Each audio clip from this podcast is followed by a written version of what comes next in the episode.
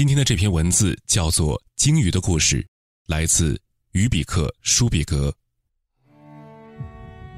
从前有一只鲸鱼，它唱歌，但是唱的不好。为了不吓着他的兄弟姐妹们，他只有在一个人的时候才敢唱。和别人在一起的时候，他总是沉默，因为即使他说出最普通的话，“一路平安”“你好”，都有些黑色和沉重的味道。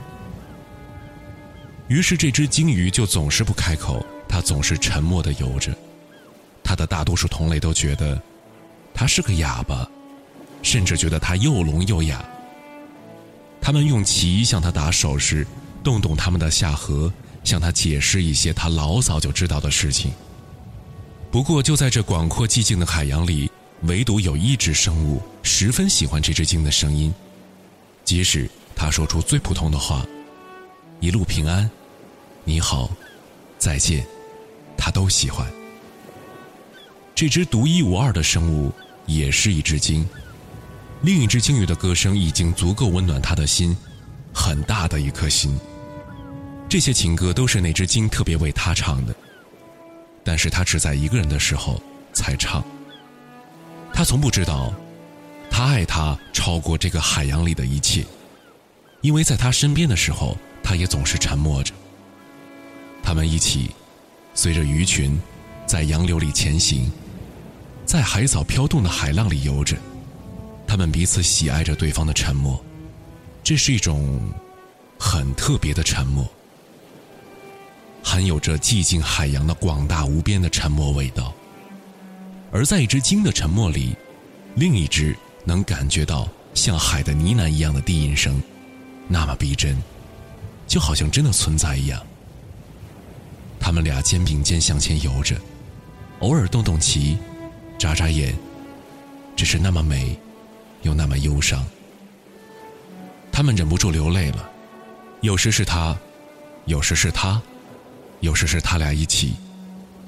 但他不知道他的忧伤，他也不知道他的，因为在海洋中，他们的泪是看不见的，而且，那味道，和海水太像了。但这仍然是很美的一幅画，两只超过二十五米的生物，比十六只大象还要重，有很大的地方可以留给痛苦，当然，也留给欢乐。而这一切，都发生在海洋的中心，那看不到边的海中心。